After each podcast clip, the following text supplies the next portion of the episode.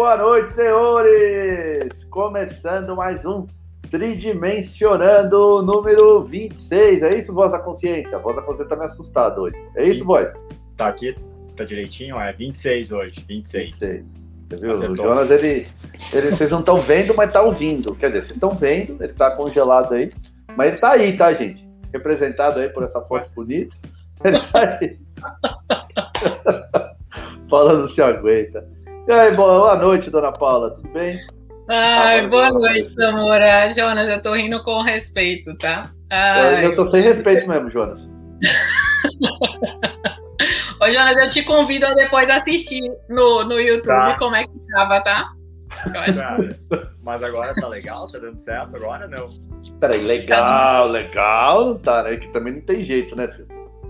Tá melhor, né? Será que sair e entrar de novo funciona? Não, tá funcionando. O que eu quero dizer é que para ficar legal precisaria do cirurgia plástica, essas coisas. É, sei lá, fui tentando aqui, pelo que eu entendi, eu tava meio congelado, isso? É, mais ou menos, podemos dizer que foi isso, isso. tá valendo. Está mas... com os dois instalados assim, um biquinho, dá uma coisa maravilhosa, Jonas. Isso, mais ou menos isso. Pela reação da Paulinha, eu imagino. Olha a cara de Dona Paula. Ai, meu Deus. Ai, deixa eu me recompor aqui, né? Boa, boa, boa noite, noite, Dona Paula. Boa noite aí, animado, um boa noite cheio de energia, uma boa noite de sexta-feira de tridimensionando, né? Com muita energia aí. Pra gente falar de, de um super tema aí também, pra gente ter uma, uma bela discussão nessa sexta-feira. Muito bem. E aí, voz, pode falar agora. Tá tudo bem com você? Tem até um microfone aí para você, ó. Tem aqui, ó. Já, é. já, já manjo até o lado certinho que eu tenho que sair, ó. Eu mesmo espelhado, é. a gente já, já pega os Paranauê. Tudo Paranauê. certo, amor. Espero que minha internet agora colabore, meus aparatos tecnológicos aqui não me deixem na mão e a gente consiga ter uma boa live. Se a Paulinha é. parar de rir de mim, é claro, né? É uma ótima ideia se a Paulinha parasse de rir mesmo.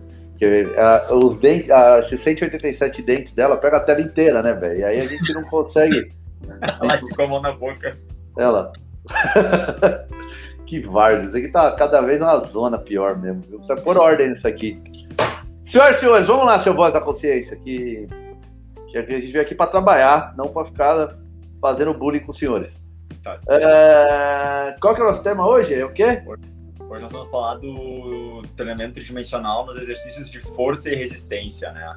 Como a gente pensa eles, como a gente trabalha, e a, a ideia é mostrar que vai muito além daquele 4 de 6 para força e 3 de 15 a 20 para resistência. É, força se trabalha às vezes até menos, né? Quatro isso, repetições, isso. três repetições, duas, uma. Uh, força máxima. Uhum. Tem que pensar em força máxima, né?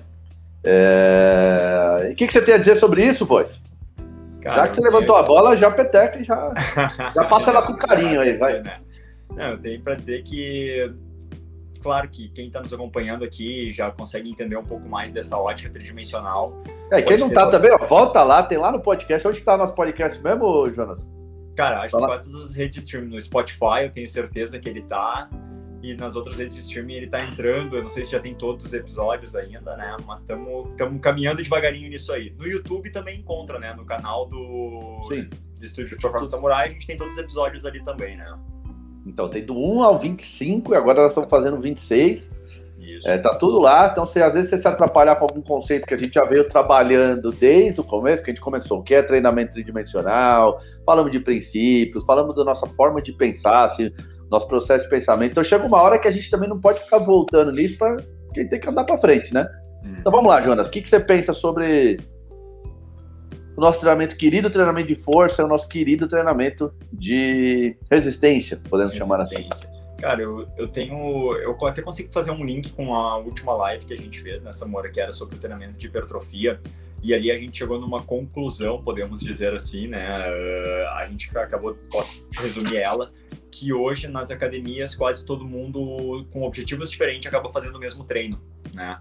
Então eu posso concluir, cara, que o mesmo cara que ele quer resistência e o cara que quer hipertrofia, às vezes os treinos deles talvez não vão ser tão diferentes, a não ser pelo número de repetições, mas eles vão trabalhar no mesmo exercício, né? Só que variando só apenas as repetições E se a gente pensar dentro dessa ótica tridimensional de como a gente entende o exercício, todas as características, tudo que influencia o movimento, o objetivo que tu quer, como ele acaba sendo simplista, né? Como ele é muito pouco pensar apenas nessa variação de repetições, né? E a gente tem maneiras de estimular força que são muito mais variadas que apenas aumentar a carga e diminuir a repetição, como também temos muitas outras maneiras de trabalhar a resistência, que não seja apenas pegar aquele mesmo exercício que treinou para força, apenas diminuir a carga e fazendo mais repetições dele, né? Isso eu acho que é uma visão que ela fica muito limitada, muito pequena dentro do grande universo que é o corpo humano, assim.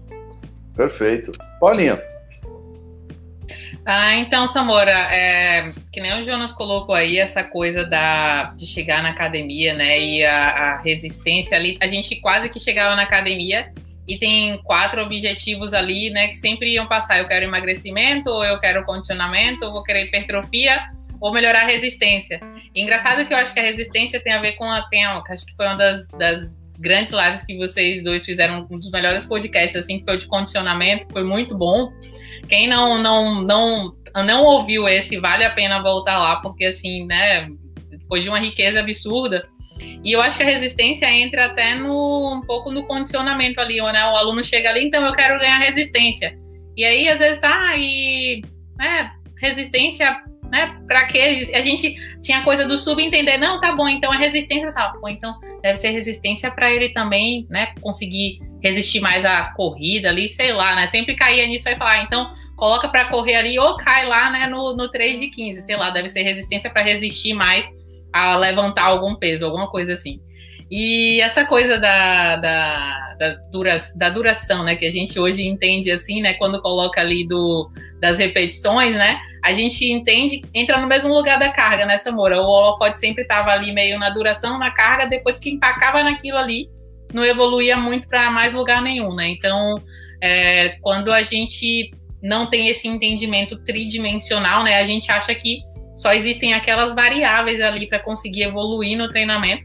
Então, realmente empaca e aí você tem uma hora que você não consegue entregar mais muita coisa ou acaba entregando um pouquinho de, da mesma coisa para todo mundo, né, embalado numa coisinha um pouco diferente, né, que é o 15, o 12, chega ali no 8, no 6 e tal. Então, isso é realmente um, uma das grandes perdas que a gente tem hoje com esse não entendimento, né, do, do treinamento que o treinamento tridimensional traz, né. Maravilha. Vocês falaram tão bem que até o Einstein apareceu aqui para. Caralho, quem são esses caras? São gênios, ele pensou. Deve ser gênios, porque olha. Cara, vocês tocaram em bons pontos, bons assuntos e realmente dá para a gente linkar em várias dessas coisas. O grande lance, assim, é... vamos pensar como isso foi trabalhado ao longo do tempo. Só em cima da fisiologia. O objeto do treinamento nunca mudou, é, o método em si nunca mudou, toda a estratégia por trás nunca mudou, os exercícios nunca mudaram. O que mudavam era o, o metabolismo. Era, era o processo é, metabólico que a, gente, que a gente mexia com ele. Então, quando eu faço um treino de 3, 4 repetições, provavelmente estou falando um treino que dura aí 8, 10 segundos. E quando eu, quando eu falo de um treino de 20 repetições, eu já estou falando num treino que, vamos imaginar, um segundo e meio para cada repetição, eu estou falando um treino de 30 segundos. Então a gente já começa a entrar num, num, numa capacidade maior. É, mudar um pouco a fonte energética, né? Então você sai do creatina fosfato para talvez um treino mais metabólico aqui. E se você conseguir prolongar isso numa resistência clássica, vamos correr por 10 minutos, tá? acho que nos treinos de corrida eles ficavam mais claros ainda isso. Né? Porque aí você tinha os tiros ou você tinha provas muito longas. Então sempre foi em cima da fisiologia. Tá? É... Um outro, outro ponto interessante, guarda essa que a gente já vai voltar nesse papo da fisiologia. Outro ponto legal que a Paulinha comentou aqui, que é a gente falando muito na live de condicionamento, é que o condicionamento é uma coisa genérica. E, quando o aluno pede para a gente resistência, também é genérico. Ele também está trazendo algo que às vezes ele nem sabe o que é. O que é a resistência? Ah, eu me sinto tão cansado, eu vou até a padaria e, e fico cansado. Então ele pensa que isso tem a ver com resistência. E pode ser que realmente podemos chamar de resistência, resistir à tarefa de andar até lá. Mas, de novo, sempre que alguém fala alguma coisa pra gente, o normal é a gente subentender e achar que a gente já entendeu o que o cara queria dizer e, e trabalha em cima do que a gente acha que ele queria dizer. Mas aqui eu quero trazer um olhar um pouco mais 3D para essa parada. Quando a gente pensa em um treino de resistência, ou quando a gente pensa o conceito de resistência, O que seria, por definição, essa resistência? Porque tem o lado do aluno pedir para a gente, mas tem o lado de, de mim, como professor, querer gerar isso. E aí eu sei o que eu quero gerar. Então, tem um atleta que precisa correr no jiu-jitsu, por exemplo. Jiu-jitsu é uma atividade de alta intensidade e que ela tem tempo. E que é, muitas vezes você vai ter que gerenciar a tua energia ali, porque se você sai queimando largada, você não termina a luta. Então, de alguma forma, a resistência é um elemento do jiu-jitsu. E mesmo que meu atleta não me peça, eu vou ter que levar para ele em algum momento. Ou seja, o que ele está fazendo, com que ele consiga fazer isso por mais tempo. O boxe, o cara tem que aguentar. O primeiro soco e o último não pode ter uma queda de performance muito grande. Que acontecia, por exemplo, o Mike Tyson. Você pega as lutas do Mike Tyson, as três primeiros rounds ele ganhou 90% das vitórias dele. Passou do terceiro já não conseguia mais ganhar, velho. O negócio começava a apertar para ele, ia lá pro empate lá e ia ser decidido pro, pro juiz. Ele sempre foi um fenômeno porque ele derrubava, cara. Ele chegava, primeiro round ele já capotava. Se não passasse do primeiro e do segundo, você caía. Os caras começaram a perceber que se eu prolongasse isso daí, ele virava um lutador comum. Claro, também perigoso, também técnico, também no alto nível, mas não um fenômeno que ele era. É... Em relação ao esporte, o conceito de resistência está sempre presente. Sempre, tá? Agora, a gente pode fazer um olhar diferente para esse conceito. O que, que exatamente seria é, resistência? Por definição, é você prolongar a tua atividade. Você poder fazer a tua atividade por mais tempo, certo? E isso vai implicar também no que você consome da tua energia. Ou seja, se eu for mais eficiente, eu vou gastar menos. E a gente sempre olhou a resistência pelo lado do metabólico. Então a gente fazia a mesma coisa que fazia, com menos carga e mais volume. Mas a gente nunca olhou isso daí, cara, se eu melhorar essa pisada, será que eu economizo energia? E se eu economizo energia, aonde ela vai aparecer no resultado final? Em fazer essa atividade por mais tempo. Ou seja, eu transformo uma, um ato mecânico em uma resistência maior lá na frente, porque eu consumo menos energia. E essa, e, e assim, essa pisada corrigida poderia ser qualquer coisa. Se eu melhoro a coordenação do meu movimento. Quando eu melhoro a coordenação do meu movimento, significa que eu faço as, as partes do meu corpo se moverem na quantidade certa, na amplitude certa, na, na harmonia certa, no, na ordem certa, na intensidade certa. Vamos imaginar que algum desses valores estavam ruins, não estavam legais. Então eu estava, é, de repente, usando mais energia para conseguir a mesma coisa. Quem já tentou ensinar alguém a fazer swing já entendeu o que quer dizer isso. Muitas vezes você vai melhorar a tua resistência, você vai ficar fazendo swing por meia hora sem cansar, e não é que a tua força melhorou, você melhorou a tua técnica do swing. E ao melhorar a tua técnica do swing, você passa a deixar um exercício que cansava pra caramba num exercício que não cansa mais. Por quê? O swing que você está aprendendo, você tende a usar muito os braços. Você tende a levar a bola até lá em cima e depois levar a bola até lá embaixo. Bom, levar a bola até lá em cima, quando você aprende, é uma inércia no movimento. Se acelera teu quadril, ela vai. Então você faz um pouquinho de força e aí ela termina lá na frente. E para descer, para descer todo santo ajuda, né? Gravidade ela é de graça, então não preciso eu fazer essa força. E o iniciante no swing, você vai perceber várias vezes que ele vai fazer isso. É como se ao, ao invés de eu balançar uma criança na, no balanço, eu pegasse o balanço, ficasse levando ele até lá em cima, trazia até aqui embaixo. Leva até lá em cima, até lá embaixo. Aí eu falo, pô, peraí, não é assim. Se eu ficar aqui parado e só empurrar de vez em quando o balanço, ele vai lá em cima, volta e eu me canso muito menos. Logo, eu consigo estender essa atividade por um período muito maior. Então, começar a olhar um pouco a, a resistência em cima de todo o contexto. Tá? Quanto de força eu preciso aplicar para conseguir o mesmo, o mesmo movimento? Quer dizer, eu ponho mais força em alguma coisa do que eu deveria para aquela própria atividade.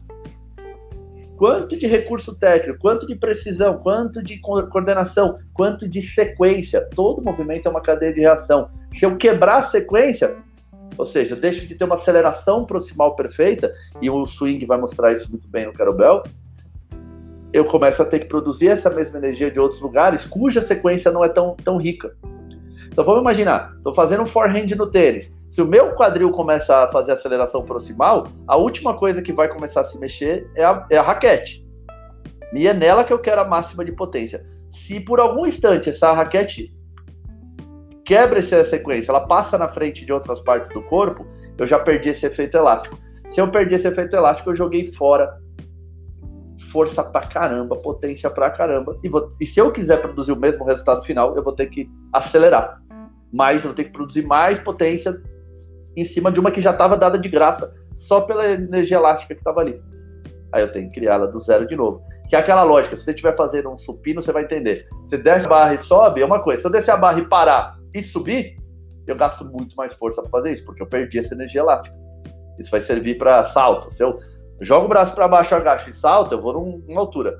Se eu jogo o braço para baixo, paro e resolvo subir, eu vou, eu vou ter que, para ir na mesma altura, gastar mais energia. Eu vou ter que fazer mais força para saltar mais. E às vezes eu não tenho essa força disponível. Ou então, essa força que eu vou ter que fazer a mais começa a chegar muito perto do resultado da minha força máxima. E tudo que a gente faz da nossa força máxima tende a cansar mais rápido. Então é muito. É, é, é, é, são olhares que a gente não costuma fazer quando se pensa no termo resistência. Quando eu penso no termo força, a mesma lógica se funciona. Pô, eu preciso fazer um exercício. Se eu tenho uma sequência perfeita, se eu otimizo a energia elástica, então eu consigo pôr mais peso.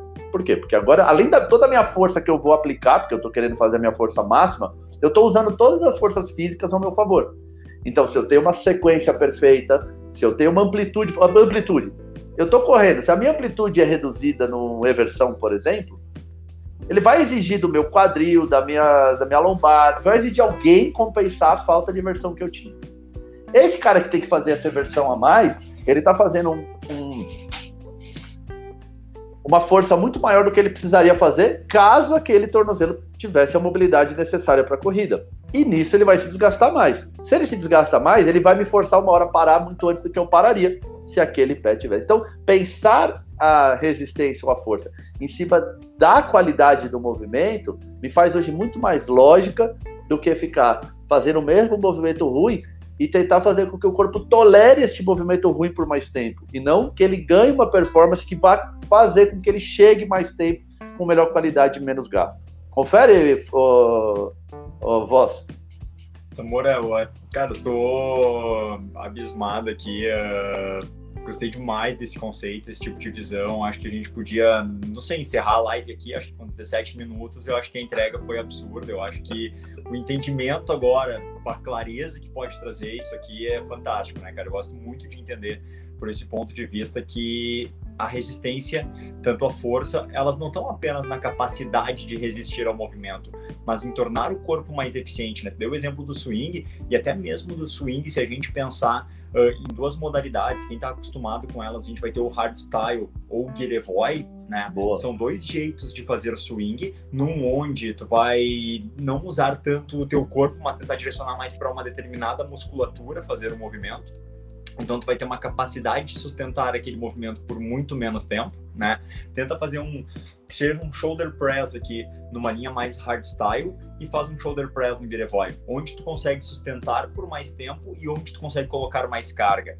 Porque tu não tá só pensando na carga pela carga e nas repetições pelas repetições, mas em tornar a economia de energia, a eficiência do movimento melhor. Então, Girevoy, eu vou usar todo o meu corpo, vou usar todo o balanço, todo o swing do meu corpo, integrar esse movimento. E essa palavra eu acho que é muito bacana. Quanto mais partes do meu corpo entregar, integrar no movimento, menos energia meu corpo gasta, mais capacidade de levantar, de, sustentar, de levantar carga, de sustentar a atividade por mais tempo ele tem. Então tudo isso já, já dá um zoom, assim, já dá um boom na cabeça do cara para ele parar de pensar apenas, por exemplo, assim, antes o cara fazia força, né, pela força, e eu ia fazer a resistência, eu tava ali fazendo o mesmo movimento, exatamente igual, apenas com uma carga mais baixa e fazendo mais repetições. Então, tu entender que a resistência, ela vai passar por isso, cara, eu acho sensacional esse viés, entender por essa mecânica, entender por esse olhar aqui, eu acho que vai fazer toda a diferença em qualquer, a partir de agora, qualquer movimento, porque é aquilo que a gente falou, que a Paulinha falou a live do condicionamento, né? Quando a gente fala, eu vou entregar condicionamento para quê? Ah, é condicionamento para correr melhor. Então não é só ele resistir mais tempo à corrida, mas se eu tornar mais eficiente o movimento de corrida dele, menos energia ele gasta a cada passada, menos energia ele gasta para produzir velocidade, então ele vai resistir mais tempo àquela corrida com uma economia de energia. Então ele passa muito por entender o que eu quero melhorar naquilo ali, para que mecânica eu vou usar. Cara, é sensacional. Como eu disse, acho que se a Paula quiser fazer considerações finais, eu topo por aqui. Eu, na verdade, desejo então dar só boa noite, porque Samora fala, aí você fala, e eu falo o quê? Eu falo, então, gente, é, é isso, eu falo, é isso. E aí volta pro Samora. É, mas tem uma coisa assim, eu ia até brincar, falar, ah, Jonas é, pegou todas as, as, palavras aqui que eu tinha pensado, usou tudo já, o repertório, todas as palavras, mas é engraçado que eu ia falar até assim, no final das contas não é um treino de resistência, é um treino de eficiência. A gente deve chegar na academia e perguntar, então eu quero tornar o meu corpo eficiente para.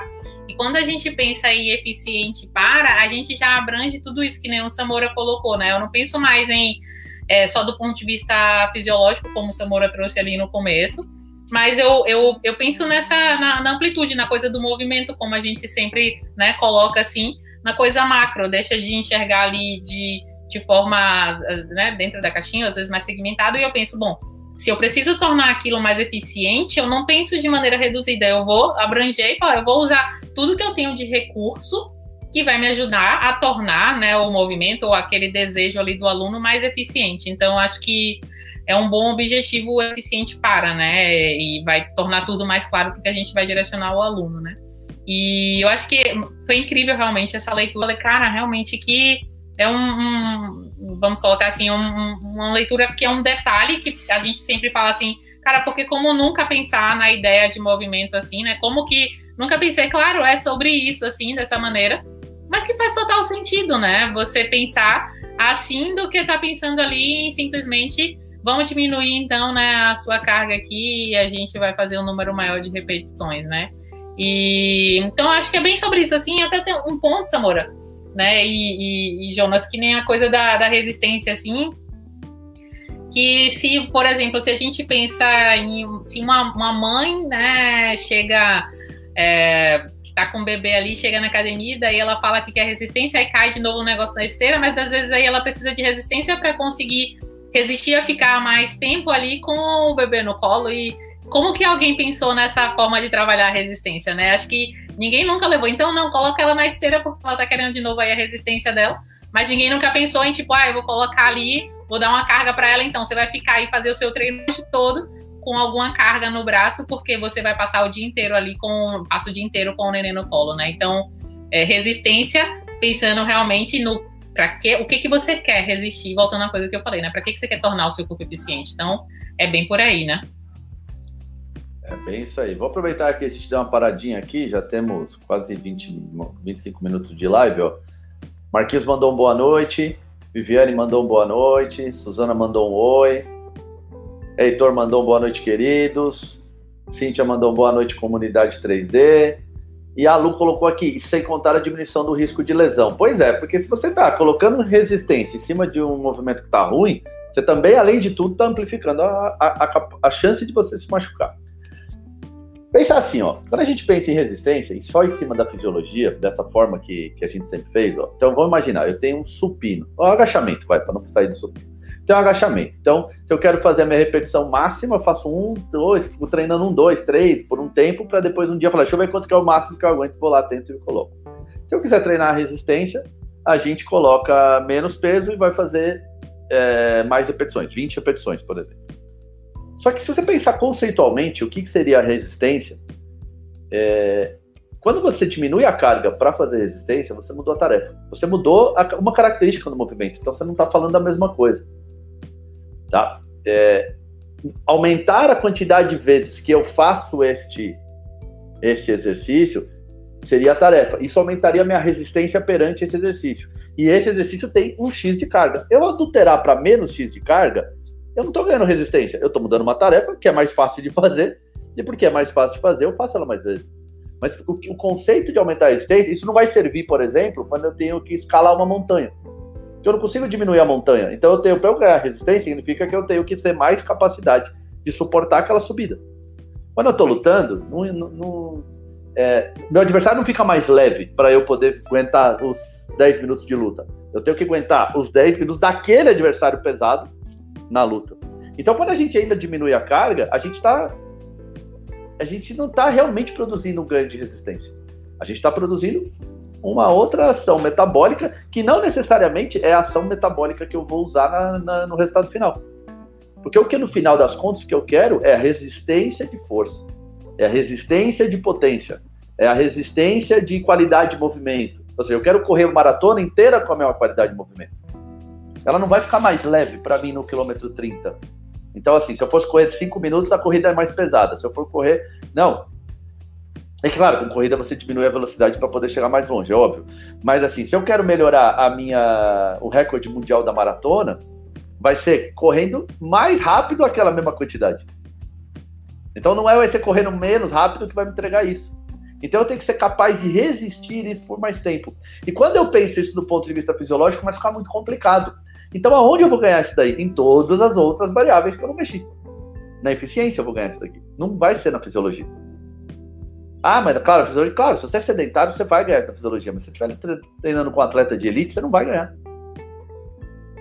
Ou o custo para você ganhar de, o, perante o investimento que você vai ter que fazer, para você ganhar um retorninho de merda é muito. Agora muda um, um, uma passada que está pisando errado. A cada passo você tem 10% de eficiência a mais. Bom, você dá 5 mil passos, você ganhou pra caramba em absoluto no final. Sabe? Então, é, a lógica da resistência tem que ser pensado também de uma forma mais real, com todos os elementos envolvidos. Outra coisa que a resistência pode acontecer, a resistência pode não estar no corpo, né?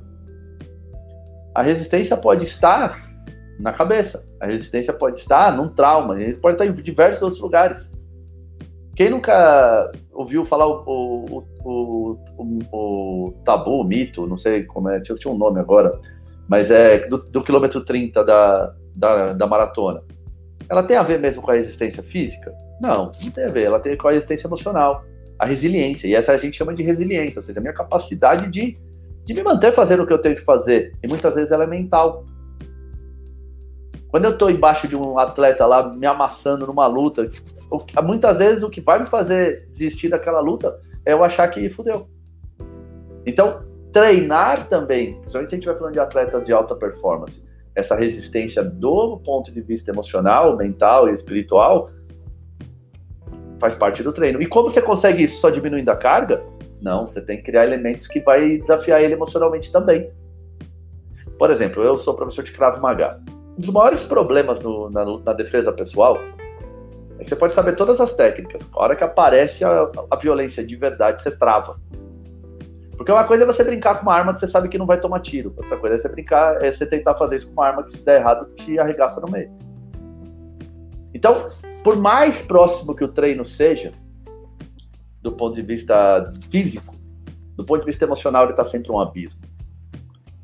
Então, o que, que a gente fazia muitas vezes para gerar esse tipo de estresse? Por exemplo, apagava a luz começa a perder algum recurso que te ajudava a entender o que estava acontecendo, você já está desconfortável emocionalmente.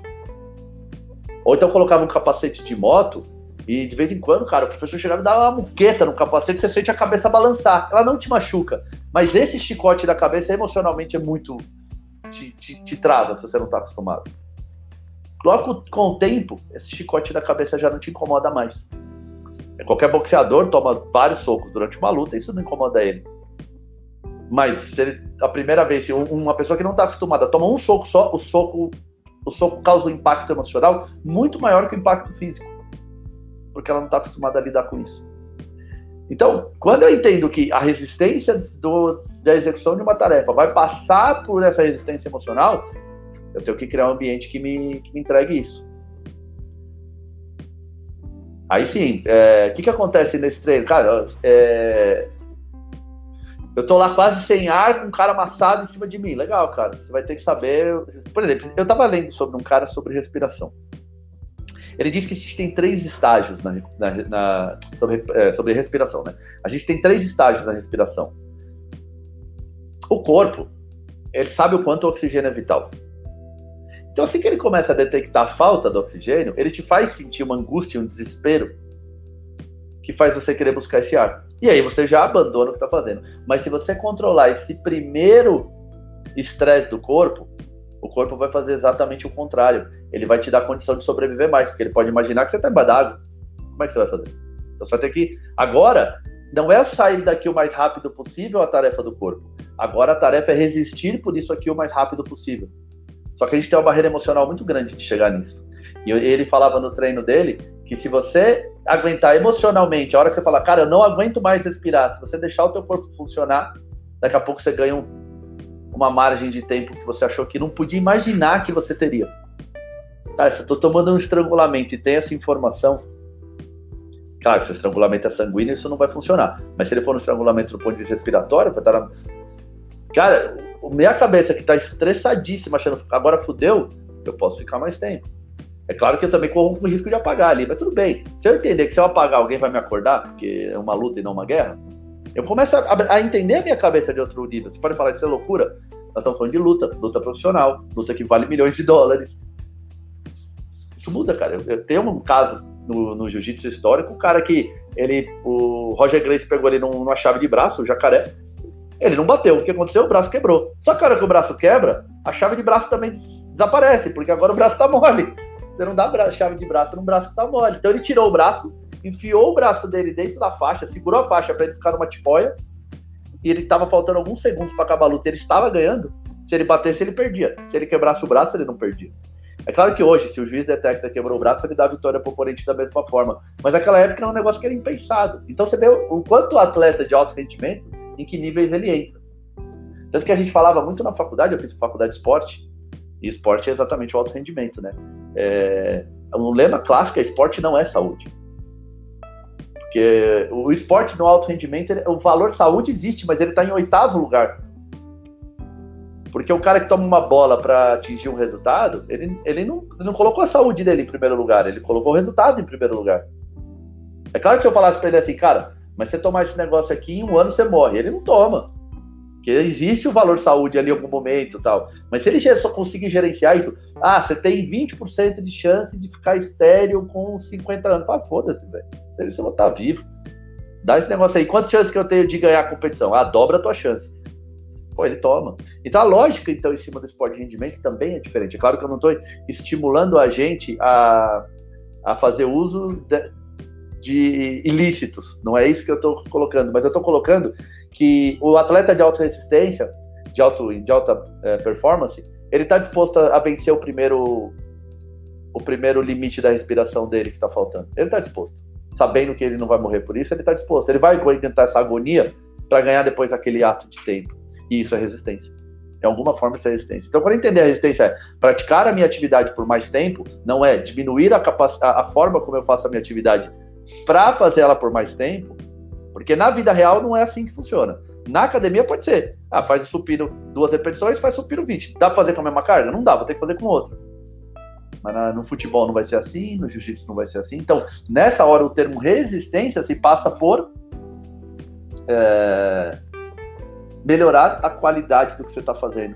Colocar todos os princípios ali aplicados para ver se você está realmente de acordo com todos os princípios. Por que você tem que estar tá de acordo com os princípios? Porque quer você faça certo quer você faça errado, eles vão estar ali. Se eu não sei fazer aceleração proximal, não vai dar certo. Se eu não sei fazer load correto, não muda que o load é, é necessário para o meu movimento. O fato de eu não saber fazer não muda. Então, se eu passar por todos os princípios e, e, e, e aperfeiçoá-los, no final das contas eu ganho o quê? Mais força e mais resistência desta força, porque eu gasto menos para atingir aquilo. Logo, se eu gasto menos, eu consigo fazer mais ou por mais tempo. Aí onde vai a variável? Eu prefiro fazer mais dessa atividade por mais tempo. Então, se eu estou fazendo é, uma prova de, de. Vamos imaginar assim, cara, alguma coisa que eu tenho que fazer e até a exaustão, sei lá, uma prova de kettlebell, vai. Cara, pega o kettlebell, vai até onde você consegue. Kettlebell pesa o mesmo peso, você pode trocar de mão quando você quiser, você vai fazendo até a hora que você não aguentar mais, que vai colocar ele no chão. Tipo uma prova de Big Brother de resistência, sabe? Você fica lá fazendo. Então, nessa hora, eu não quero aumentar, talvez, transferir isso em força, eu quero transferir isso em resistência. Então, eu não preciso é, aumentar a intensidade da minha atividade, eu só preciso prolongar ela por mais tempo. Outras provas vão exigir outra coisa. Cara, eu, eu melhorei a minha performance, então aumenta o peso aí joga mais peso nessa barra, ele joga mais essa barra, joga a barra mais para cima. Por quê? Porque o recorde mundial do levantamento é quem levanta mais peso, não quem levanta peso por mais tempo, não é essa prova da, do levantamento olímpico. Então, se eu melhorei a minha eficiência, ao invés de eu transferir por, ah, esse peso de 100 que eu sempre levantei, em vez de eu fazer uma agora, que era o meu personal record, eu faço três. Não, isso não faz você ganhar a prova melhor. Agora, em vez de fazer 100, fazer 102, aí eu já começo a melhorar meu resultado final. Então, a melhora de eficiência, ela pode transferir em força, resistência e nos dois. É só depende do quanto eu distribuo desta melhora para cada uma dessas, dessas capacidades. Por quê? Para levantar 102, o meu corpo precisa ter uma capacidade maior do que para levantar 100. E para levantar esses mesmos 100 10 vezes ao invés de duas, ele também tem que ter uma, uma, capacidade maior de fazer isso aí. Na verdade, ele tem que ter uma capacidade de resistir a isso. E ele não vai resistir a isso fisiologicamente falando. Ele vai resistir a isso tornando 100 não mais o meu personal record. Se eu quero fazer 100 por 10 vezes, 100 não pode ser meu personal record. Meu personal record tem que ser 110. Então eu gero capacidade do meu corpo de produzir 110 e aí eu faço 100 10, 10 repetições. Certo? Vou passar para Paulinha agora, para senão o Jonas fala tudo depois, aí ela fica lá pedindo desculpa depois, aí não dá. Vamos lá, dona Paula, comente. É... Ah, Samora, acho que tudo isso que você levantou em cima, né, sobre a abordagem do atleta, falando que tocou até nos pontos, né, levando como base o que a gente trabalha, né, do treinamento tridimensional, pensando no emocional e que como ele deve ser treinado também para resistir mais. É, mas teve um ponto que eu, eu me lembrei enquanto você estava falando aí, que é uma outra coisa que você comenta e sempre traz bastante como exemplo, assim, é, que é a própria é, a gestante, né, no, no trabalho de parto ali, e o, o quanto que ela vai precisar resistir, né, aquilo ali por quanto tempo e o quanto que o emocional vai estar sendo envolvido. E aí, assim, a grande pergunta é, Será que se a gente né, passar aquele período todo treinando a gestante, né, dando, ai, ah, não, você tem que se tornar mais resistente, daí a gente baixa a carga e coloca ela para fazer 3 de 15 no supino, na cadeira extensora e no, sei lá, qualquer outra coisa, na cadeira abdutora lá, né? Será que isso, no final das contas, então, olha, agora você está pronta para o, o, grande momento, sabe? Então, eu acho que de trazendo, né, para para casos, né, da, do dia a dia ali do real, acho que essa coisa que você já pontuou algumas vezes e assim, é importante, né, treinar aquela pensar no emocional que aquela gestante vai estar tá ali, né? O que, que ela vai estar tá passando naquele momento e que ao final, que nem você falou aí da respiração, ela vai estar tá sempre dando, sempre vai ter o além ali, sempre vai estar o mais, porque ao final daquela jornada ali tem o que ela mais espera de mais importante, que é o nascimento do filho ali, né? Então, acho que é um, um super exemplo de como a gente não pode realmente reduzir né, a ideia do treinamento de resistência, pensando só da forma da levando só em consideração a fisiologia, né, e levar em consideração todos esses fatores, o que implica em estar ali naquela ação, como ela vai trabalhar para aquela ação do ponto de vista né, do corpo e principalmente o emocional que vai estar ali, né, algo que vai estar assim no ponto máximo naquele momento ali, né? Então, Acho que é um super ponto assim da vida real de como a resistência realmente não se aplica da forma que vem sendo trabalhada em academia, né? Eu acho assim, né, Paulinha de Samora, que isso que acontece muito, é muito comum a gente reduzir talvez o, o trabalho de resistência, né, dentro do que vocês falaram, que muitas vezes o cara, para quem a Paula falou, para gestante ali, né, o trabalho de resistência que eu vou dar para ela, vai ser o que? Eu vou botar ela caminhar mais tempo na esteira, ganhar resistência cardiovascular, então isso aí ela vai suportar talvez algumas atividades por mais tempo. Eu vou colocar ela a fazer cadeira abdutora, extensora, os exercícios da academia com mais, menos peso, mais repetição, porque eu estou dando resistência, né? Esse é o conceito que a gente pensa fisiológico. Mas por quê? Porque a lógica da musculação ela é em reduzir. Então, quando eu penso em reduzir o músculo, em trabalhar o músculo, quando eu só penso em músculo e não em tarefa, é isso que acontece. Esse é o grande distanciamento que eu vejo do que o treinamento tridimensional entrega, porque eu não penso no músculo, né? Então, na, no modelo tradicional, quando eu pensar em resistência, eu vou pensar em aumentar a resistência do músculo. Eu só sei pensar em músculos. Então, um bíceps, como é que eu faço? Ah, faço uma rosca direta. Então, eu vou trabalhar o bíceps, dar mais resistência para dizer rosca direta. Mas, no que, que isso vai ser transferível para o meu dia? Então, a gente trabalha muito mais com a questão da tarefa. Então, quando eu começar a trabalhar não músculos e tarefa, a, a questão de ser mais eficiente começa a fazer muito mais sentido em tornar o corpo mais eficiente para realizar o movimento. Né? O corpo sabe usar todos os recursos que o corpo tem para fazer aquilo ali. E isso é uma palavra que eu gosto muito, que o treinamento tridimensional é uma das que me traz muito, é a questão de dar mais recursos né? Porque uma mesma tarefa, eu aplicando mais tridimensionalidade nela, eu tenho o quê? Mais capacidade do meu corpo realizar essa mesma tarefa. Então, o grande segredo para mim nisso aqui tá eu parar de ter aquela pensa, visão reducionista de pensar no músculo mas pensar na tarefa, no movimento. Isso é a grande diferença. E o mental, eu gosto muito, muito, muito dessa abordagem, nessa Moura. A Paulinha abordou bem aqui. Eu sei que tu tá ansioso para falar sobre a questão da gestante, essa força de resistir àquilo ali. Mas, cara, eu tenho um aluno que ele corre maratona, ele já correu algumas maratonas, né? Ele faz uns tempos bons, assim, ele chegou a fazer sub 3, né, numa maratona. E ele diz, cara, para mim que a maratona mais difícil que ele fez, que ele praticamente quebrou assim, foi quando ele teve que correr um quilômetro de novo. Deu como assim, cara, ele se perdeu na contagem, ele, ah, eu tô no quilômetro 32, né? E quando ele olha a plaquinha assim, vindo, ele tinha que correr o, ele teve que correr o 32 de novo, porque ele errou uma contagem, entendeu? Do quilômetro que ele tava. Aquilo ali abalou psicologicamente com ele, a prova dele dali, ele quase quebrou, ele quase não conseguiu concluir ela.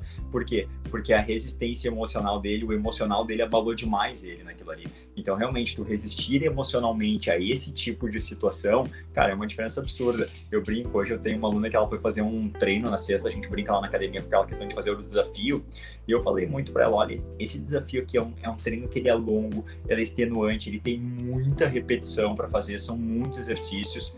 E a grande diferença desse treino aqui, ele tá muito mais é mental. É tu criar essa resistência, tu não te abalar com tudo que tu tem que fazer. Pô, tu tá fazendo uma parte lá, tu vai estar tá super cansado pensar, meu Deus, eu tenho que fazer mais tudo isso aqui. Cara, naquela hora, às vezes, a pessoa quebra. Então a gente começa a brincar com o aluno muito nisso. Cara, não, não pensa no todo que tu tem que fazer, dá o próximo passo, é um pé no frente do outro, joga esse peso para cima uma vez, depois tu joga de novo, para, respira e continua. Porque emocionalmente é ali que quebra o treino, essa resistência mental, assim, e abordando dentro do conceito dimensional que a gente aborda corpo, mente, espírito, que a gente entende que essa emoção vai interferir no desempenho do aluno, faz toda a diferença e é um grande ponto a ser observado. Legal, cara. É, é engraçado que assim, é, a gente pensando nesse contexto, a gente mudaria nossas estratégias de dar treino, né? É, acontece muito em treino de, de luta, acaba o treino, já tá morrendo, morrendo, cara. Aí você começa, vai lá, se troca, tá, não sei o quê. Aí o professor entra no vestiário e fala: vai, todo mundo se troca rapidinho, volta pro treino. E aí dá alguma coisa de fuder a gente, cara. Por quê? Porque ele quer treinar exatamente a nossa capacidade de mental nessa hora. Você já tá, já, você já decretou para você, ó, aqui acabou, tô tranquilo, missão cumprida. Mas na luta nem sempre o que você acha que é missão cumprida é missão cumprida. E você vai precisar tirar algo de você não sabe onde. Então isso é treinado. Cara, tem aqui o, o Lucas, ele escreveu algumas coisas aqui, vamos ver se, se a gente pode ajudar ele, que parece que ele já está no nível que a gente não chegou. Deixa eu ver. Ó, eu sou praticante de treinos e faço cursos e palestras como biofísicos, com biofísicos com amostras testadas em laboratórios e sempre eles começam a explicação conceituando os termos. Uh, os termos desta palestra é força e resistência. Então, peraí, é força e resistência sob a ótica 3D. A primeira coisa que o Jonas falou foi: se você vem nos acompanhando, você vem entendendo o nosso processo de pensamento. Então, você acabou de chegar, provavelmente você está pensando sobre a ótica tradicional, e aí talvez eu realmente não vou conseguir te contemplar. Mas eu sou formado na USP em biomecânica, então talvez eu te ajude um pouquinho no final da palestra.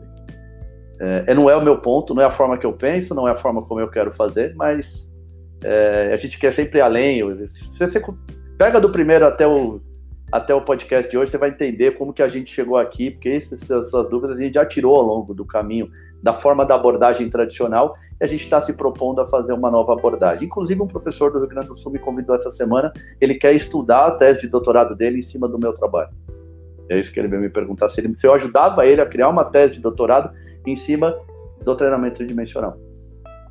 Por quê? Porque isso tem pouco e estuda ainda, mas ele tem eficiência comprovada na, no campo de batalha. Ele dá resultados absurdos.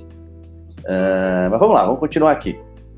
Eu tentei acompanhar esta live para agregar os meus conhecimentos e acompanhando minhas anotações, não consegui em momento algum perceber você explicando primeiro o conceito dos dois termos. Então vamos lá. Vamos só tirar isso aqui para não ficar na frente da cara do Jonas. Eu comecei, uma das coisas que eu falei, está até escrito aqui, definição, é que talvez não foi a definição que você queria ouvir. Mas a minha definição de resistência é conseguir fazer uma atividade por mais tempo. Essa é a minha definição. Se não é do Susan Hall, não tem problema. Se não é do McCardle, eu não ligo para isso também. Essa é a minha definição.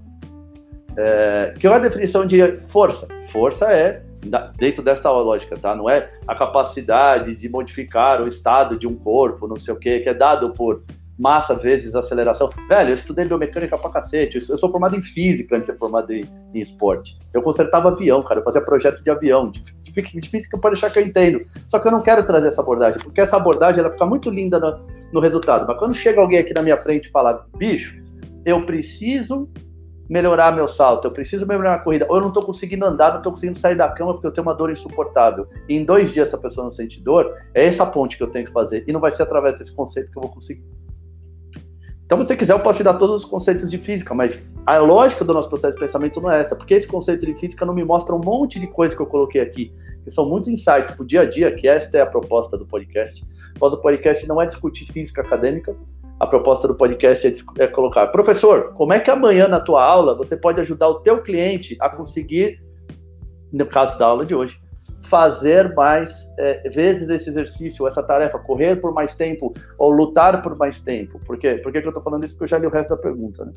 Então ele continua aqui, né? Você, ele fez a live para agregar os conhecimentos, mas não rolou. E primeiro o conceito dos dois termos e e sim citando o tempo todo exemplos de trabalhos físicos. Então, porque essa é a proposta do podcast. A proposta do podcast é ser na segunda-feira, é só feito para personal, não para cientista da física. Acostumados com esse perfil de palestra, perfil de palestra do biofísico, né? Gostaria de perguntar a você antes de terminar a live. Defina sem dar exemplos de exercícios ou modalidade esportiva o que é força e resistência segundo a biomecânica e a biofísica. Cara, Segundo a mecânica clássica, está é, tá sempre relacionado às leis de Newton, né?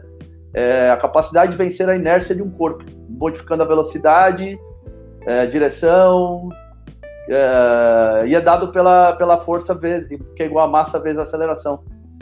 Pode ser dado por pressão, por arrasto, por torque, por é, atrito.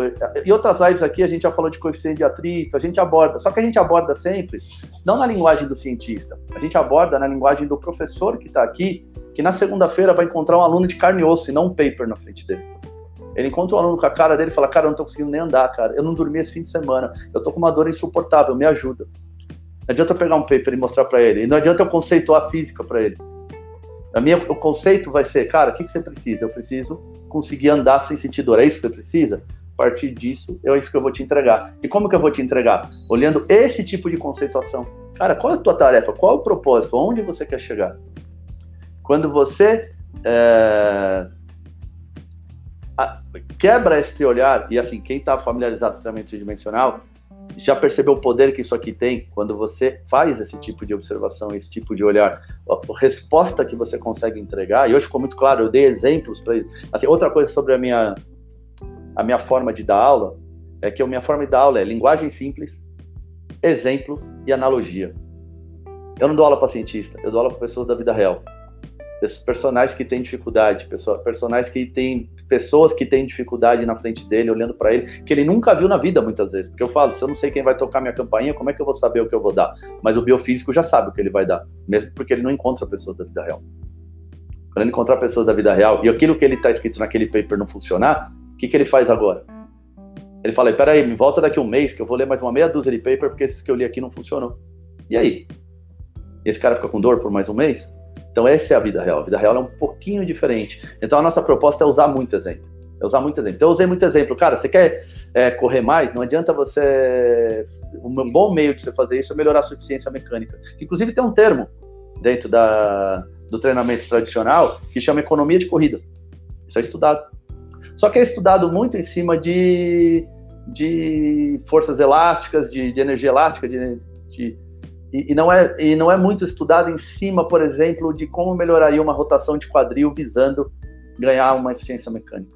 Ou não é, não é, não é relacionado que esse ser que está ali é um ser que sente, é um ser que pensa, é um ser que se relaciona com o ambiente e tudo isso interfere ele. É um ser que pode a, a filha dele está no hospital porque está doente, isso interfere na corrida dele. É um ser que sente frio e aí isso interfere na corrida dele. Você tem tantos elementos que estão do lado de fora deste corpo que interferem ele e vice-versa. Ele se relaciona com esse ambiente o tempo inteiro. E a gente já falou N vezes sobre isso aqui ao longo da live. Tá? Não, não gostaria de deixar vocês sem resposta, mas é assim, tem todo um contexto. Eu não vou fazer essa abordagem que você quer, não é porque eu não consigo. Eu não vou fazer essa abordagem que você quer porque eu não acredito nela. porque eu trabalho com pessoas reais desde 96, que são pessoas que olham na minha frente, minha especialização, você deve estar chegando aqui agora, ela é em dor. A minha especialização é em reabilitação. E eu posso te mostrar infinitos casos onde eu resolvi problemas que por 10, 15 anos a pessoa carregava em duas, três sessões. E tá aqui a Paulo, Lucas e toda essa gente que tá aqui vendo que não me deixa mentir. Porque eu já mostrei esses casos, eu mostro essas pessoas falando. E não foi usando a definição de força que me fez chegar nisso daí. Não foi usando a definição de alavanca. Inclusive, se você quer saber, você que estuda de física, a definição de torque não é o momento fletor. A definição de torque é o momento torsor. Esse que é o termo usado na física. E erroneamente na biomecânica se chama torque o momento fletor. O momento fletor não é torque. O momento fletor é momento fletor. O momento torsor, também na física clássica, é considerado momento fletor ou é, torsor ou torque. Esse é o nome que se dá. Mas a gente, quando foi trazer para a biomecânica aqui, por que não estudava física fundo, que é uma das paixões da minha vida, não não soube fazer essa transferência. Então, é, eu, eu não quero me apegar nesses conceitos, eu quero me apegar na vida como ela é. É, é mais uma filosofia da, do movimento do que uma ciência tradicional do movimento, porque a ciência tradicional do movimento também se desmente de paper em paper. E os conceitos filosóficos são muito mais duradouros, tanto são duradouros que é, o que Aristóteles falou há 400 anos antes de Cristo você usa hoje.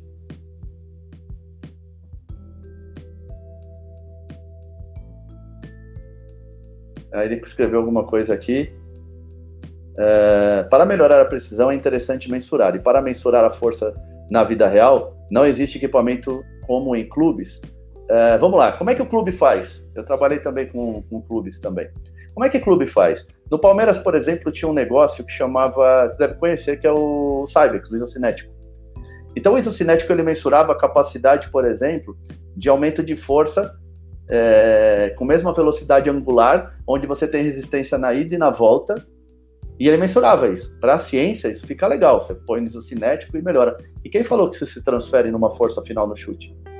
E quem falou que isso se transfere depois no, no, esse equilíbrio da, da, perna e essas coisas, ela, ela, é, é, é ela vai se materializar no resultado final. Porque não se materializa. Por quê? Porque quando ele está no Cybex, ele está amarrado, ele está fazendo força na ida e na volta no movimento, só com uma articulação, todas as outras quase que não participam do, do, do movimento. Só que a hora que ele chuta uma bola, ele chuta com o corpo inteiro.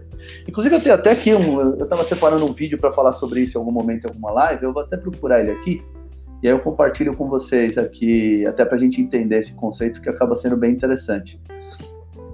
Uh, deixa eu ver se eu acho ele aqui.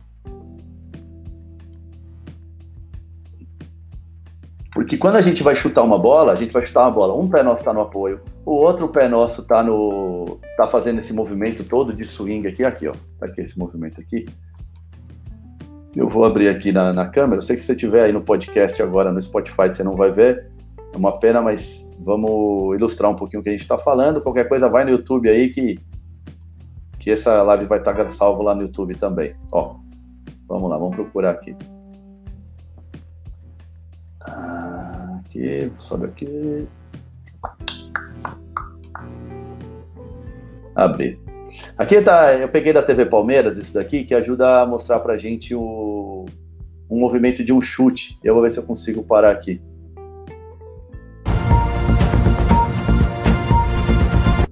Ó, olha esse movimento do chute, vamos voltar ele lá. Então, hoje foi mais um treino de posicionamento, né? Vamos lá, de novo, ó. Vocês estão vendo, Jonas?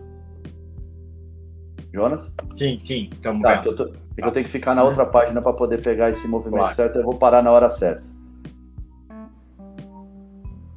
Ele vai entrar agora, ó. Vamos lá. Tirar essa, esse player da frente. O que, que um isocinético tem a ver com isso? Não, tá, tá congelado agora, Samora. Tá parado então, tá parado. Porque essa não, imagem não, dura. Tá parada numa caminhada. No, quando deu o pause, parou. Não tá mostrando aí aquele pé ali. Que eu sei qual é a imagem já. Ah, entendi. Ele não fica no. Ele ficou na imagem que tava antes ali. Quando tu pausou o vídeo.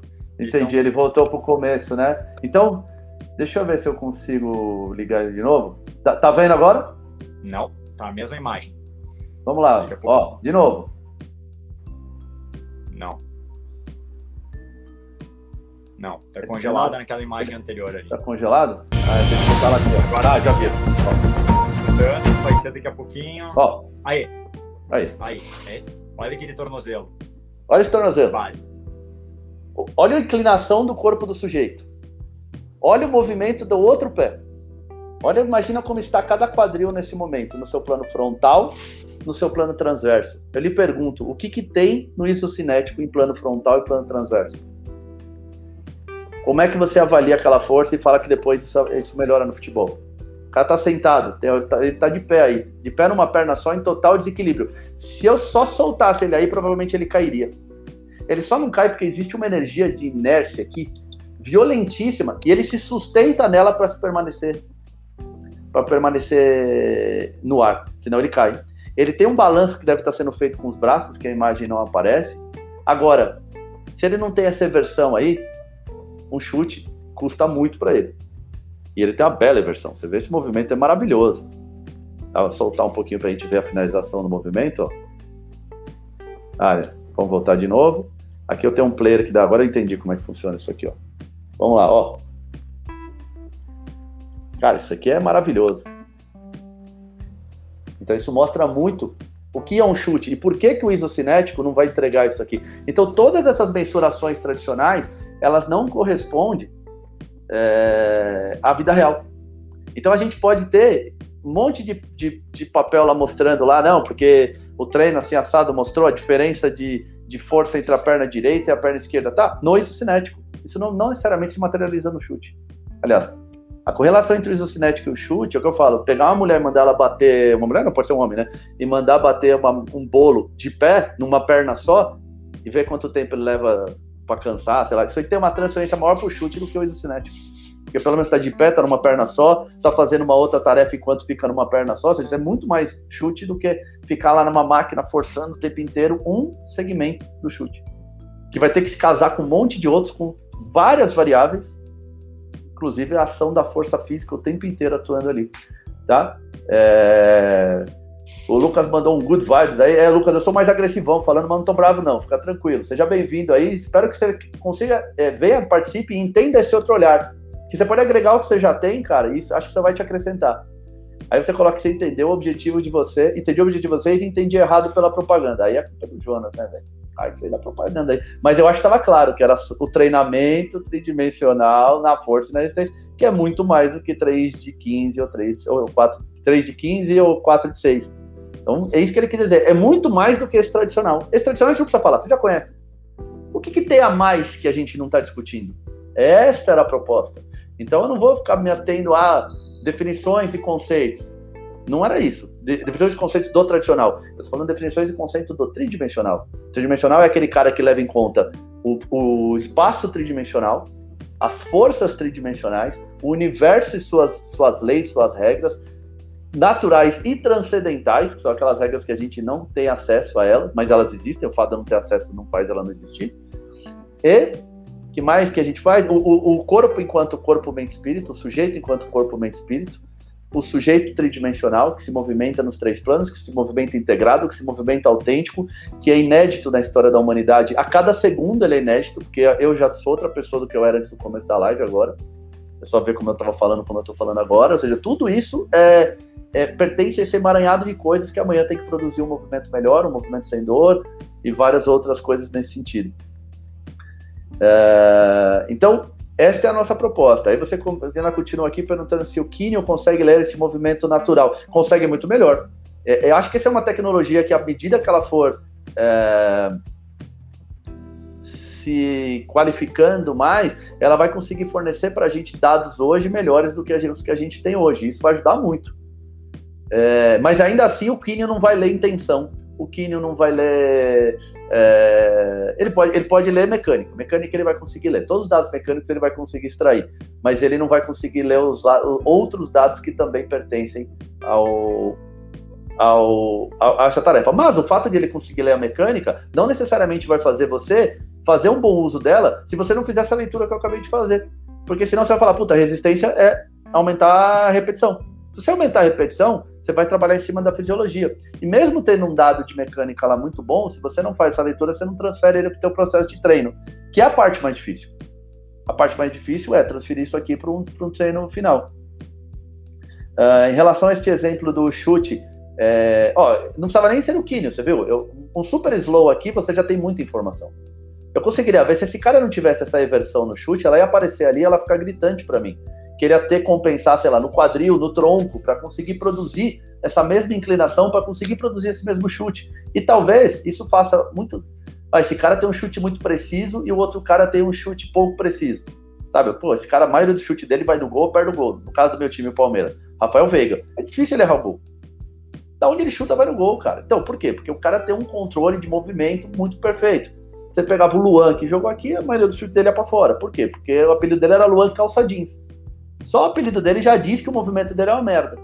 Então não é, é aumentar a resistência ou força, não sei o que, que vai melhorar isso. O que vai melhorar isso é tudo que envolve o chute ser aperfeiçoado. O que, que eu posso melhorar? Qualquer coisa que você melhorar, melhora o teu resultado final.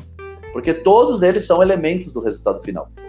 Então, se, se eu melhoro uma coisinha e o corpo é integrado, ele responde de maneira integrada, aí ele vai melhorar o resultado final também. E a Vivi falou assim: nada, porque ela respondeu a minha pergunta, isocinético é só no plano sagital. Mas mesmo que a gente tivesse o isocinético do plano frontal ou até do plano transverso, ele não, não é integrado. A lógica dele é isolar. E aí, se a lógica dele é isolar, não responde esse chute que a gente acabou de ver. É isso, voz? Falei demais já.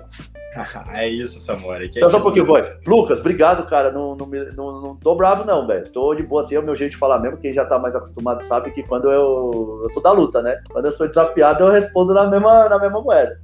Mas agora a gente já tá se entendendo. Vem, vem, vem aí que você vai gostar do que você vai ver aqui.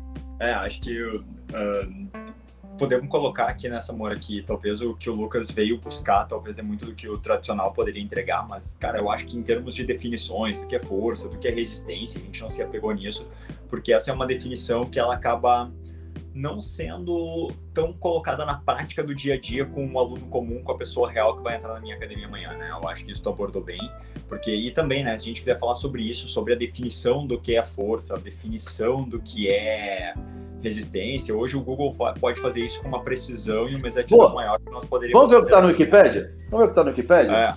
Vamos jogar Vai aqui. entrando força. aí que eu vou falando aqui. Mas entender que todo esse conceito, a principal ideia que a gente quis ter com a live é mostrar realmente hoje a diferença do que tu encontra em termos de treinamento, força e resistência. Como o movimento, e talvez assim, não eu vou te dizer, não pensei tanto na questão da esfera tanto esportiva, alto rendimento, clube, como o Lucas trouxe aqui, mas sim aquele cara que vai na academia, o meu aluno aqui que vai na academia ali do vizinho, né? Como ele treina força e resistência quando ele chega ali, né? E como é que ele pode hoje, esse professor que dá aula na academia do vizinho ali, uh, e entrega força e resistência quando o aluno vai pre, pre, uh, procurar ele, como ele pode pensar um pouco diferente, como ele pode pensar um pouco além, quais outros elementos estão escondidos atrás das palavras força e resistência, né? Porque o, o corpo humano é aquela coisa, a gente é um corpo complexo, né? Que é somado por várias partes. Então, eu estudar cada uma das partes, ela não vai me trazer necessariamente o entendimento do todo, né? Se eu souber uma partezinha, uma, uma coisa de cada parte, cara, elas inter... quando elas interagem, às vezes elas mudam a, a, resposta final pela interação entre todas as partes. Então eu tenho que entender isso, que a gente falou, pô, o meu tornozelo lá, tendo uma inversão, uma inversão mais eficiente, vai fazer o meu quadril trabalhar de maneira diferente, que vai responder na maneira que eu tenho o meu equilíbrio. Então não é uma parte só que a gente estuda, só que a gente falou o cinético, ele vai estudar isoladamente uma parte. Mas hoje, para mim fazer um chute, eu tenho que tornar a eficiência do todo, né? Toda essa questão e o mental entra muito, né? O que, que adianta eu ter um isocinético com uma resposta excelente mas o mental do meu atleta, do meu aluno é muito fraco e apesar de eu ter feito um treino que ele melhorou a resistência dele, ele mesmo assim não ganhou a prova porque o mental foi desprezado e não foi pensado nessa hora. Então tudo isso vai influenciar nessa parte. Ah, é, tá, só, só para ilustrar, eu abri aqui o, o Wikipedia, ó. Força é um dos conceitos fundamentais da mecânica clássica, relacionada com as três leis de Newton, é uma grandeza que tem capacidade de vencer a inércia de um corpo, modificando-lhe a velocidade, seja na sua magnitude ou direção, já que se trata de um vetor. Como corolário, chega-se a um construto de que a força pode causar deformação a um objeto flexível. Força, qualquer agente externo que modifica o movimento de um corpo livre e causa deformação num corpo fixo. A força, pode, por ser também um vetor, tem dois elementos, a magnitude e a direção. A segunda lei de Newton, força igual a massa vezes aceleração, foi originalmente formulada em termos ligeiramente diferentes, mas equivalentes à versão original. Afirma que força que age sobre um objeto é igual à derivada temporal do movimento linear desse objeto. Vamos só parar por aqui, que aí ele continua assim. Você imagina se eu só falasse isso? Como é que meus alunos que estão aqui assistindo agora vão chegar na segunda-feira e dar uma aula melhor? Só com esse conceito. A minha, a minha ideia não é trazer esse conceito, a minha ideia é pegar este conceito maior de força, porque força ali é, não, ele está no conceito mecânico clássico da física. Ele não levou a singularidade do sujeito e a relação dele perante o universo como uma força mental. Por exemplo, força mental não está nessa, nessa definição. Mas o meu lutadores, e eu já lutei campeonato mundial, no campeonato mundial a força mental ela vale tanto ou mais do que qualquer força física que eu tenho. E quando eu penso no resultado final, que é o resultado a ser atingido, eu tenho que levar isso em consideração. Vai lá, Paulinha, que o que o Lucas fez mais uma pergunta aqui que eu quero também responder. Essa é legal. É, não, Samora, na verdade eu ia complementar até com as coisas que o Jonas falou, né? O Jonas falou aí do que nem você buscou no Wikipedia, mas eu acho que, é, que nem o Lucas trouxe a pergunta assim, conceito é muito o que a gente aprende ali na faculdade, né? A gente reforça isso na faculdade, tranquilamente a gente aprende lá o conceito. Porém, a gente não entende como aplicar. Eu acho que a lógica do é, a lógica do, do, do, podcast, do Tridimensionando, é mostrar como usar isso de forma tridimensional. Embora tenha e sair da caixinha. Porque pode falar, ah, tá, a gente aprende como aplicar assim, chegando nos cursos, vai estar tá lá dizendo, ah, então você vai ter o aluno ali que precisa da, da resistência, vamos usar esse, essa metodologia que é o aluno que quer reabilitar, vamos usar essa forma aqui. Mas acho que a ideia do tridimensionando é justamente, como você falou aí várias vezes, né? Como chegar na segunda-feira e aí você receber uma grávida na academia, né? Uma mulher que está gestante, e você já pensar diferente, né? E você pensar, nossa, não vou colocar ela na esteira para caminhar ali e vai ficar lá por, por várias horas, enfim, porque isso vai ajudar ela. Então, eu acho que tá, traz um pouco disso. Traz, é, a ideia é trazer a abordagem diferente, a abordagem ampla né, do tridimensional. E acho que teve é, uma coisa aí, né, que, que, que ele falou assim, que é sobre, né, na hora que ele estava como mensurar os dados e tal, como entender o movimento. Eu acho que o entender o movimento vem justamente do que você, que aí é o, o, o ouro do mentorship, né, Samora, é quando a gente coloca esse óculos de como visualizar o, o movimento de forma tridimensional. Então, é aí a forma que a gente encontra de avaliar, que é o que você sempre traz, né?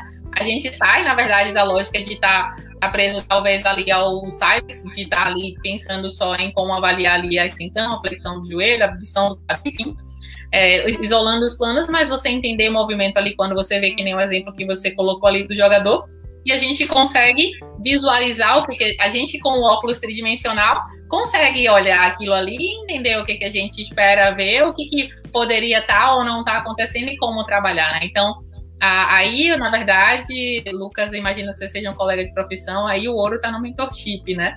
Mas, então, é, é mais ou menos por aí, né? Entender o movimento dessa forma de se livrar, colocar a avaliação, tornar o seu olho um método de avaliação, aí sim é que a coisa muda de figura. E esse entendimento de movimento realmente é o treinamento tridimensional aí, né? Vamos lá, ó, não é à toa que eu tenho um bonequinho aqui na minha sala do Einstein, né? Não é à toa. Se alguém me deu esse de presente, deu porque já sabia que eu gostaria, né? Senão eu teria o do Paulo Cintura aqui, mas eu tenho o do Einstein. O que acontece é o seguinte: é... quando a gente treina isolado, o Einstein mesmo falava: se eu colocar metade do meu corpo num forno e metade do meu corpo numa geladeira, eu vou manter na média os 36 graus e meio que eu tinha. Na prática, eu tô morto. Então, o que normalmente a gente mensura não necessariamente também se corresponde na realidade. É, e aí a pergunta que ele fez aqui, que eu achei interessante aqui, ele falou, em conclusão, não tem como mensurar nada. Então, é exatamente o contrário. Quando você quer mensurar dentro desta ótica tradicional, você consegue mensurar coisas que não se aplicam na realidade. E você não consegue mensurar a realidade porque você está preso naquele modelo. Este é, esta é a, a, contradição. A realidade ela, ela, ela se impõe sobre o seu modelo, porque a realidade ela não respeita a tua regra. A realidade respeita a regra do universo. Então, o fato de eu não considerar determinadas coisas não muda o que elas não vão instalar. E a gente pode não considerar algumas coisas, isso em física acontece o tempo inteiro. Por exemplo, quando eu falo assim, considerando uma superfície ideal, ao aplicar uma força num corpo, ele tem de se mover ad infinito ou até que uma força contrária ou, contrária o desacelera. Isso é o conceito de inércia. Mas para ele criar esse conceito de inércia, foi o próprio Newton, ele criou esse conceito baseado numa superfície ideal. Mas ao mesmo tempo ele falou, só que isso não existe. Essa superfície não existe, ela é só teórica para a gente poder entender o conceito. Então você pode é, você pode é, adaptar a, a realidade para criar um conceito teórico, mas você sabendo que na realidade nunca vai existir esse teu conceito. Mas ele não atrapalha a realidade, porque ele começa, ele consegue explicar por que quando eu jogo uma bolinha de gude, por exemplo, ela demora mais tempo rodando, e se eu pegar uma bolinha, uma, o mesmo peso, o mesmo material, só que ela quadrada, e eu aplicar essa mesma força, ela anda menos. Por que, que ela vai andar menos e vai parar? Ambas vão parar, mas uma vai andar mais, outra vai andar menos. E ele vai falar daqui o conceito da, do atrito. Ele vai desenvolver aí o conceito do atrito. Então, todas essas lógicas de, de, de, estudo, elas podem abrir mão em algum momento da realidade, desde que ela tenha plena consciência de que está abrindo mão da realidade.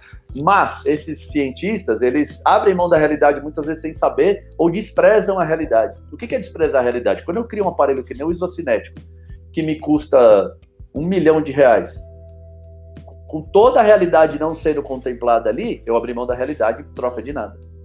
E aí eu não consigo entender. Agora dá para mensurar sim. Quer ver como a gente mensura? Quando a gente começa a simplificar a captação de dados. Então, por exemplo, assim, em vez de eu quantificar, eu, eu qualificar a minha avaliação. Eu peço para você agachar, aí você está com os dois pezão aqui, ó. Aí fala assim, agacha aí, filho. Aí você agacha e fala, cara, senti dor no meu joelho. Eu já fiz uma avaliação, porque o que é avaliação em última análise? É extrair algum dado. Se eu extrair um dado, eu já avaliei. Por exemplo, eu leio a tua pergunta e falo, puta, esse cara tá querendo me provocar. De alguma forma eu fiz uma avaliação. Eu extraí uma avaliação. Então, o tempo inteiro a gente faz avaliação. Eu olho para alguém na rua e não gosto do cabelo dele, eu falo, ah, puta cara feio. Eu fiz uma avaliação. Qual foi meu critério? A minha beleza. Ele é um critério universal? Normalmente não. A maioria das nossas avaliações, elas têm critérios que são flexíveis.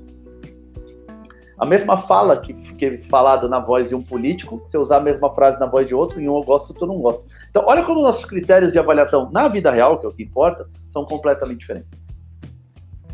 Aí eu agacho com o pé aqui e você fala que sentiu dor. Ah, legal. Eu falo assim, amigo, faz o seguinte, abre um pouquinho mais a perna. Aí você abre a perna. Agacha de novo agora para eu ver. Aí você agachou. Eu falei, você sentiu dor agora? Não, não senti. Bom, tem outra avaliação. Qual que é a minha avaliação? Eu concluí que assim dói e assim não dói. Eu estou respaldado aonde? Na, na, no, no, no, caso real. Porque eu podia pensar assim, ah, tá, se eu fizer assim, então vamos mensurar a força de não sei o que desse agachamento com o vetor, quando eu posso. Eu vou dar uma volta ao mundo para descobrir que se eu agachar assim, ele vai, vai me entregar mais. Quando ele agacha assim, ele me entrega mais. Ou seja, o que, que eu quero dizer nessa hora? Que o corpo dele aqui tem mais recurso de agachar do que aqui. Porque toda vez que o corpo dói, é porque alguma coisa não funcionou bem. Senão não teria doído. Mesmo que eu não saiba que não funcionou bem, eu sei que aqui o corpo dele funciona melhor. Já é uma avaliação de novo. Aqui funciona melhor que aqui. Isso é uma avaliação, isso é sempre. Avaliação é o tempo inteiro é, extração de dados e gerando alguma conclusão e de preferência a próxima pergunta. Eu falo, então qual seria a próxima pergunta? Eu falo, cara, se aqui, se aqui é, eu agacho bem, sem dor, será que se eu agachar 10 vezes aqui, e isso vai gerar recursos para o meu corpo, porque agachar aqui e aqui não é muito diferente uma coisa da outra. Ambos são agachamentos, vários vetores estão muito parecidos, a, a força é mais ou menos a mesma, só a distribuição dela que muda um pouco em alguns ângulos, é, a aceleração vai ser a mesma, muita coisa muito parecida. Será que se eu treinar o cara aqui, que eu tenho a segurança de não ter dor, depois de 10, 15, 20 repetições, eu colocar o pé dele aqui, mandar ele fazer agachamento, o joelho dele vai continuar doendo? Quando eu faço essa pergunta, eu estou fazendo uma avaliação. Porque ao colocar ele aqui de volta, eu posso, ele pode falar, cara, melhorou. Eu, eu qualifiquei de novo e quantifiquei a resposta de alguma forma. Mas eu quantifiquei ela de uma forma mais binária, sim ou não, né?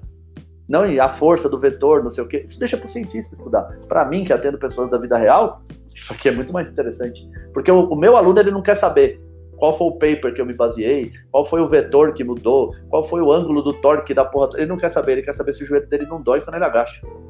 E é isso que ele veio buscar. E é isso que eu tenho que entregar. Tá? Então, aí, continua aqui a, o lado dele aqui. É, não estou nem bravo. Acho que acrescenta quando a pergunta tem a ver com os dados abordados. Cara, é que esse dado ele não, ele não, não serve pra gente, entende? Que nem, ó, esse dado tá no Wikipedia, qualquer um vai lá e pega. E o cara pega aquele dado e não entende. E esses caras que dão essas palestras também, eles falam muita coisa, mas se eu entrevistar quem saiu da palestra e falar, cara, me fala o seguinte, o que você aprendeu aí hoje? Muitas vezes o cara não aprendeu nada. A única coisa que ele aprendeu, ele falou, aquele professor ali sabe muito. É mesmo, e eu sei pouco. Isso ele aprendeu. Por quê? Porque ele falou um monte de coisa que eu não entendi. Então, eu falar coisas que você não entende faz parecer que eu sou bom. Mas isso não, não me entrega como educador. Porque quem ensina está preocupado no aprendizado do outro e não no que o outro pensa a meu respeito. Estou preocupado se você entendeu. Se você entendeu, puta. Não entendeu, vou dar outro exemplo. Não entendeu, vou abordar de uma outra forma. Não entendeu, vou colocar, vou virar isso aqui do avesso. Eu sou um bom professor. Se eu falo difícil, eu posso falar. Se você quiser, eu posso falar bem difícil, bem rebuscado, bem, bem cheio de nove horas, inclusive em quatro línguas diferentes, se quiser. Mas vai, você vai entender? Vai ser útil? Ou vai servir só para eu falar que eu sou foda? Porque se vai servir para falar que eu sou foda, não serve como educador. Pode servir para o meu ego, mas para educador não serve. Então eu, eu, quero usar exemplos, eu quero usar é, linguagem acessível, eu quero facilitar o entendimento do que falar isso aqui. Ah. Como corolário, chega-se ao construto de que a força pode causar deformação de um objeto flexível. E aí? Ficou legal? Não ficou legal. Esse é o ponto. Amanhã, quando você chegar na, na, na, tua aula, você não vai fazer nenhuma diferença na tua aula. Você vai dar a mesma aula. A única coisa que você sabe agora é que você não sabe o que é corolário nem construto. É a única novidade que tem, eu não sei o que é essas porra aí. De resto, não tem novidade nenhuma. Então, o meu, meu, a ideia do meu trabalho, a concepção do meu trabalho como um todo, é sempre facilitar esse caminho para você, no, no mundo real, fazer a diferença. Que é no mundo real que as pessoas vivem. E vamos lá, força não seria. Aí você pergunta, força não seria capacidade de acelerar? Não, isso é aceleração, capacidade de acelerar um corpo. O que é a força? A capacidade de deformar, de mudar a direção, de frear um corpo. Se bem que frear, de certa forma, é uma aceleração negativa, né? A aceleração ela pode ser tanto positiva quanto negativa. É... Então, a força é a capacidade de deformar de alguma forma o estado original do corpo. Por exemplo, mudar o vetor de um corpo. Então, a coisa está indo para lá, eu aplico uma força, ele começa a ir para lá. Na mesma velocidade, na mesma aceleração. Pensa um trem, por exemplo. Ah, o trem está vindo, eu aplico uma força, um carro. o trem é menos porque o trilho aqui acaba fazendo. Um carro. Eu jogo o volante para o lado, esse volante gera uma resistência em algum lugar que faz a minha roda rodar. Esta é uma força aplicada no meu pneu, agora com esse ângulo. O que, que ele faz? Carro na mesma velocidade, mudar de direção. Então, não necessariamente a força, ela é a, é a capacidade de acelerar. A definição dela é muito mais, mais complexa. E aí você tem uma outra. Aceleração pode causar movimento e ou deformação no músculo, claro. É, aceleração, é, pressão, tração, tudo isso causa movimento. Você, a gente já explicou aqui, acho que algumas vezes, até uma pedra está em constante movimento. Se eu olhar na, sob a ótica da física quântica, é desse cara aqui, ó. Se eu olhar sob a ótica da física quântica, uma pedra está em altíssima frequência de vibração é, atômica, maior do que eu e você.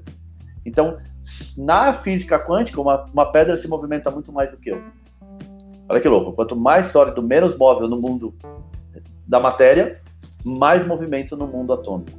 E o contrário e vice-versa, né? Mais algumas perguntas aqui. Ele falou para Paulo: não sou praticante de exercício, estudo bastante, não sou professor de educação física. Devia ser, cara. Tá precisando de gente questionadora assim nesse mundo. Devia ser. Já vai estudar, vem, entra na faculdade e vem aqui no, no, nosso mentorship. Agora tá ficando bom. Ufa! Tive que dar a volta no mundo aqui.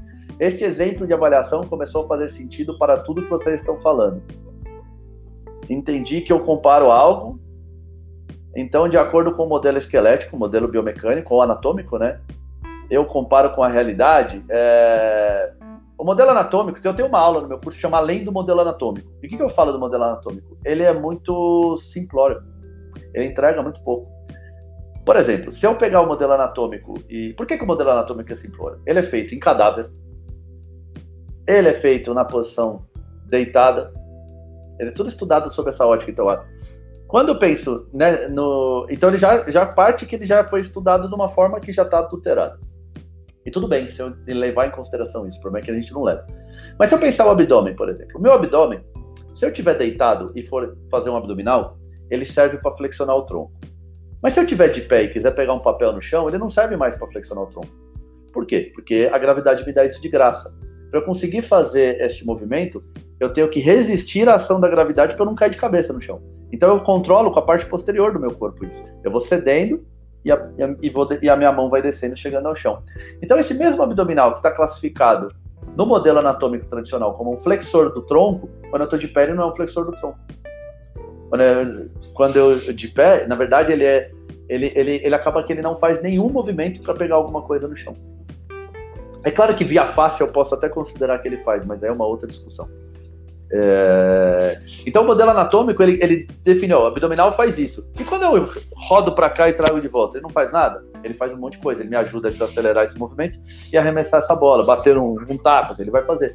Só que no modelo anatômico tradicional, o modelo biomecânico que você, que você cita, ele tá lá escrito que ele faz flexão do tronco. Isso ele não faz, mas no mundo real, que é o mundo que me interessa, do arremessador de, de handball ou do rebatedor do beisebol, ele realmente existe e, ele vai fazer esse movimento. Então a gente acaba indo sempre além desse modelo anatômico, por isso que a aula é além do modelo anatômico. É isso, Jonas? Passamos aí uma hora e vinte, está na hora da gente dar um fim. Obrigado, Lucas. É isso, Samuel. Acho que é um entendimento diferente, né? Eu acho que a ideia do podcast aqui é só realmente trazer, sempre a gente aborda sobre a ótica do tridimensional, por isso o nome do podcast é Tridimensionando. E quando a gente abordar por essa ótica, a gente vai ter um entendimento, não vou dizer, eu gosto da palavra que a Paula trouxe ali, eu acho que é quase que o fora da caixinha, né? É simplesmente mostrar e abrir um pouco a cabeça, que às vezes o que a gente lê muito nos livros e aprende na faculdade, a gente acaba ficando muito aqui, muito fechado. E a única forma que a gente enxerga de trabalhar, e às vezes tu dá um exemplo muito bom, cara, às vezes a resposta tá aqui e eu não tô enxergando. Caraca, como é que eu nunca pensei nisso antes? Como é que eu nunca abordei por essa ótica? Porque amanhã eu chego na academia e se o aluno me pede resistência, eu vou passar para ele 3 de 15, né? Porque foi assim que eu aprendi, de 15 a 20 é resistência. Então eu tenho que trabalhar dessa forma. E na verdade, muitas vezes o que eu tenho que trabalhar é entender eu acho que o grande sacada que a gente tem, a grande brincadeira que a gente faz é trabalhar dentro da tarefa, melhorar a tarefa. Como é que eu posso tornar aquela tarefa mais eficiente? Como é que eu posso tornar aquela tarefa melhor? Dentro do processo de avaliação, sim, a gente avalia, né? Mas muita gente vai avaliar dentro da tarefa. A gente vai avaliar a própria tarefa e se a gente melhorou. Caí aqui. É, tá. Uh, se a gente melhorar a eficiência daquela tarefa, pô, o meu aluno procura com, uma, com, uma, com um objetivo de tornar mais eficiente, melhorar a corrida dele, cara, a própria corrida dele vai me mostrar. Eu vou avaliar como ele corre hoje, quanto que ele corre hoje, qual velocidade, qual distância, e depois eu vou botar ele em treinamento e vou avaliar se ele agora consegue correr mais, se ele consegue correr por mais tempo, se ele consegue correr mais rápido.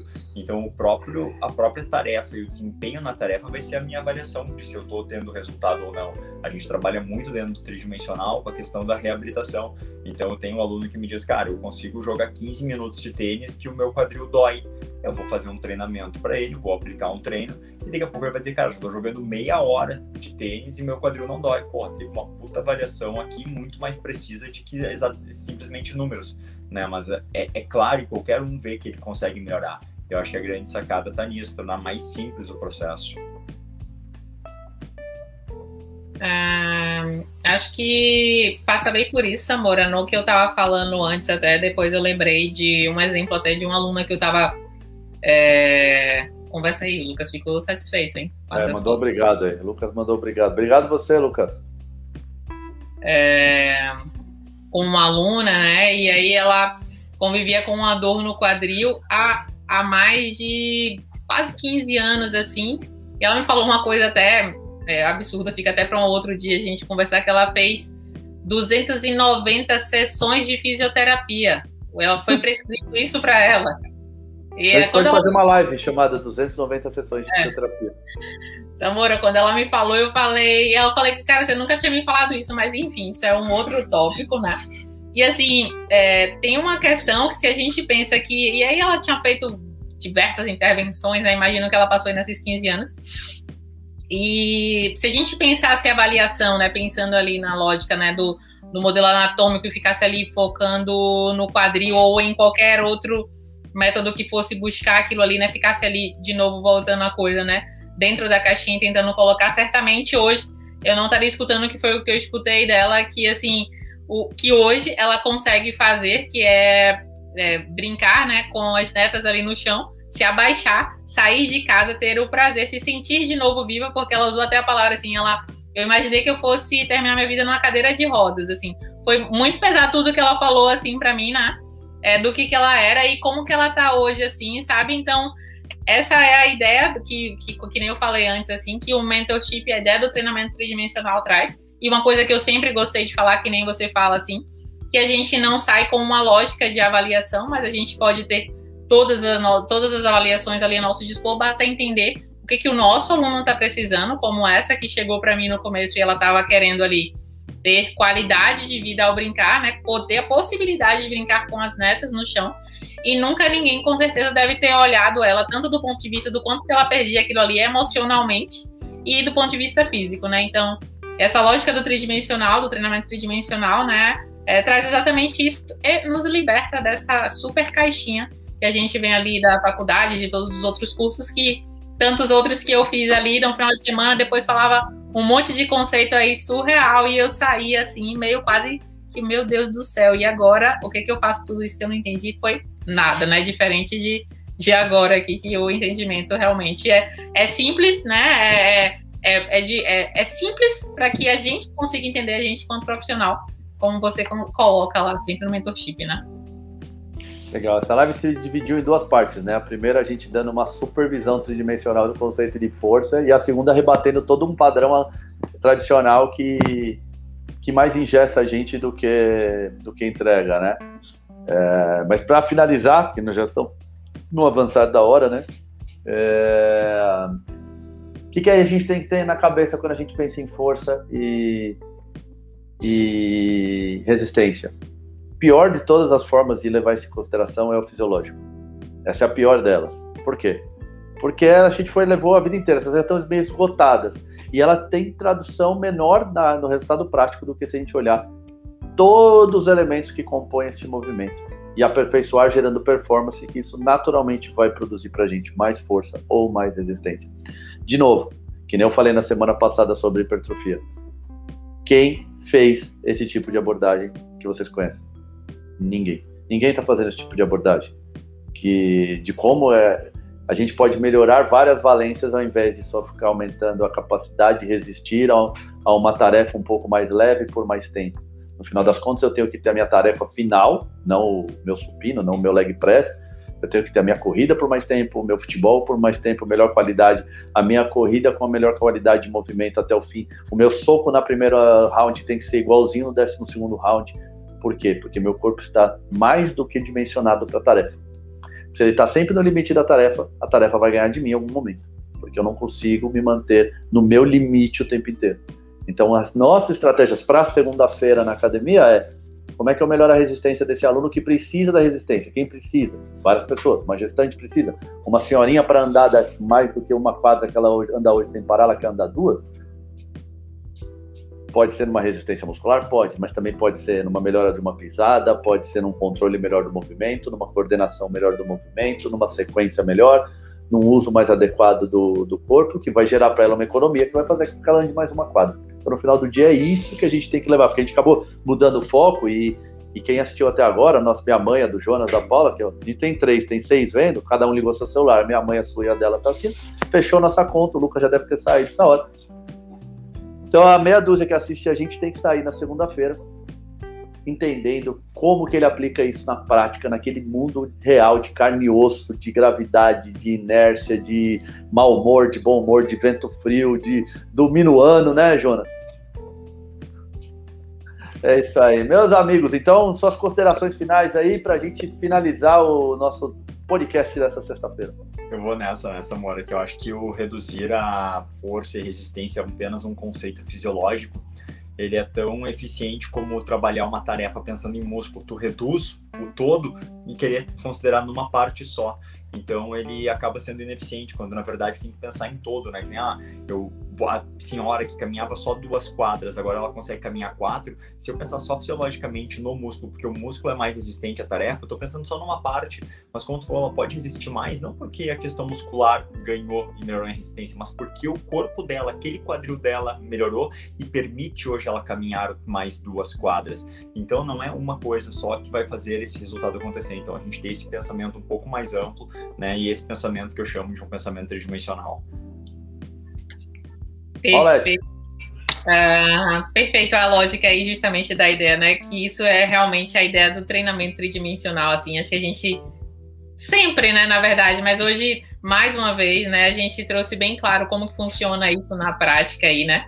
É, e que nem eu falei ali no começo, acho que a gente pode passar a pensar mais em como tornar o, o, nosso aluno mais eficiente, né? Eu ia até falar uma coisa e me corrigir aqui no meu, eu ia falar o corpo do nosso aluno mais eficiente, mas o treinamento tridimensional não pensa em tornar apenas o corpo ali, a, a, né, a biomecânica do nosso aluno mais eficiente, mas ela vai em consideração o emocional também, como a gente usou ali, né, a questão da gestante. Então, eu acho que foram vários exemplos que a gente mostrou, né, como você citou vários aí pensando no, no esporte, Samora, de como pensar em resistência somente baseado no conceito que a gente encontra no Google, que a gente pode ver em cursos, que a gente pode chegar no Instagram e ver ali outros, né, várias pessoas às vezes colocando, se apegando ali a, a conceitos, ou de qualquer forma se prendendo nisso, não é isso que vai nos fazer, né, ajudar pessoas ali, que nem você coloca na segunda-feira. Então, pensar treinamento tridimensional é pensar justamente sobre essa óptica, é isso que que vai nos ajudar, de fato, a entregar resultados possíveis, resultados reais, né? Olha que legal. É, só para finalizar, eu, eu, atendi hoje uma triatleta. Ela fez 18 Ironmans. 18. E agora ela tá com, ela tá com 58 anos. E ela tá com uma dificuldade aí, tá com umas dores e tal, não sei o que, veio, veio aqui por indicação. Só atendi ela hoje, vou fazer a avaliação nela na segunda-feira. É e uma das coisas que ela tá com medo é de agachar. Como é que você acha que eu consigo ganhar o agachamento dela? Não é via fisiologia. Via fisiologia não dá. Até via mecânica também talvez não dê. Ela não se deu conta que quem faz 18 Ironmans, velho, faz qualquer coisa nesse mundo. Inclusive agachar. Só que ela tá com medo. Ela falou, eu tenho medo hoje, porque eu já me machuquei. Então é isso, que você tem. Vai, não tem como você abordar ela só sob a ótica da mecânica, da fisiologia. Se eu não gerar confiança, segurança, conforto, se a nossa relação não for clara o tempo inteiro, se eu não transmitir segurança para ela, ela não vai agachar. Se eu fizer ela forçado a agachar, ela não vai agachar. Ela vai até agachar para me mostrar que não dá. O único intuito dela na hora de agachar é me mostrar que não dá, não é agachar. Então, não dá. A gente precisa entender esse, esse, nesse universo como as coisas são mais complexas. Ou a gente corre um sério risco de não conseguir. A Luciana mandou aqui, ainda bem que não finalizamos a live com 17 minutos, foi ótimo. É, foi uma das melhores lives. Obrigado, Lucas. Se não fosse você, a gente não teria feito uma live tão legal. Foi uma das melhores lives, eu acho, que a gente fez aqui. Eu acho que o tema também dá bastante margem para isso. E essa abordagem, ela, ela, é mais original, então ela impacta um pouco mais. Fala, caraca, nunca pensei nessa porra, tava na frente do meu nariz, como é que eu não pensei nessa merda? E aí, senhores, semana que vem vamos ter um podcast especial, vamos ter uma super convidada aqui que todo o primeiro podcast do mês a gente tem uma convidada, né? De vez em quando a gente convida e a porra fica, que é, foi o negócio da Paulinha aqui, né? A gente convidou e ficou, velho. Tem gente que não, não, não, quer largar o osso aqui. Era só para dar uma passeadinha, uma voltinha, não, veio e ficou. Agora tem que ficar aguentando esses 187 dentes quando sorri. E quem vai estar aqui é a Helena Galante, é a editora da Veja, editora da Boa Forma, cara, na, nessa área de publicação, de revista, de jornalismo, de, de comunicação, é uma das maiores referências do Brasil. E ela vai contar pra gente toda essa transformação que a Boa Forma tá fazendo, lembra? Vocês, vocês viram meu último post, o fim da malhação, da minha coluna lá na Boa Forma. Eu, eu faço até questão de ressaltar, cara, quis o destino, que assim, uma coisa que sempre ficou no meu âmbito pessoal, ou seja, os meus canais, dentro do curso, essa é uma discussão que a gente leva muito tempo. Mas para o grande público externo, eu não tinha levado essa discussão ainda. Eu tinha levado uma vez num sitezinho bem pequenininho, ninguém acessou. Então, agora num canhão que nem a Boa Forma, eu nunca tinha levado. E quis o destino que foi na Boa Forma, que era exatamente que representava o mal, né, velho? Era quem representava a malhação. E se eu pude levar isso na boa forma, isso é muito simbólico em vários aspectos. Significa a própria boa forma reconheceu isso em algum momento.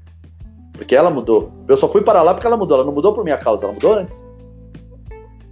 E aí eu fui para lá. E aí que eu fui virar colunista lá. Porque aí, pô, neste novo formato da boa forma, levar o treinamento dimensional agora faz muito sentido. No formato anterior, a gente já teve que ficar o tempo inteiro explicando do valgo dinâmico do joelho, não sei o que, nunca sai daquilo, porque o cara não ia entender aquilo. Então, no entendimento do século XXI, a gente consegue entender isso de uma forma melhor. E, então, ela vai mostrar um pouquinho como foi esse processo de transformação, acho, da, da dessa mudança desta área, da nossa carreira, da nossa vida, para essa mudança nova da, de viés de um veículo tão importante como a Boa Forma.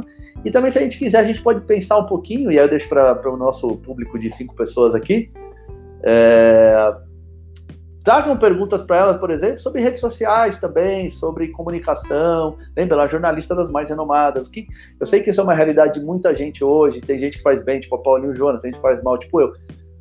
É, é, a gente tem essa dificuldade de perguntar para um profissional, participem bastante da pergunta. Quanto mais a gente participar, quando vê um convidado legal aqui, mais ele comenta para o outro, mais fácil de trazer mais gente. Então, contando um pouquinho com a participação de vocês, com a divulgação de vocês, com, com a presença de vocês, para que a gente possa fazer uma live super legal e começar a abrir esse espaço e esse caminho para a nossa área.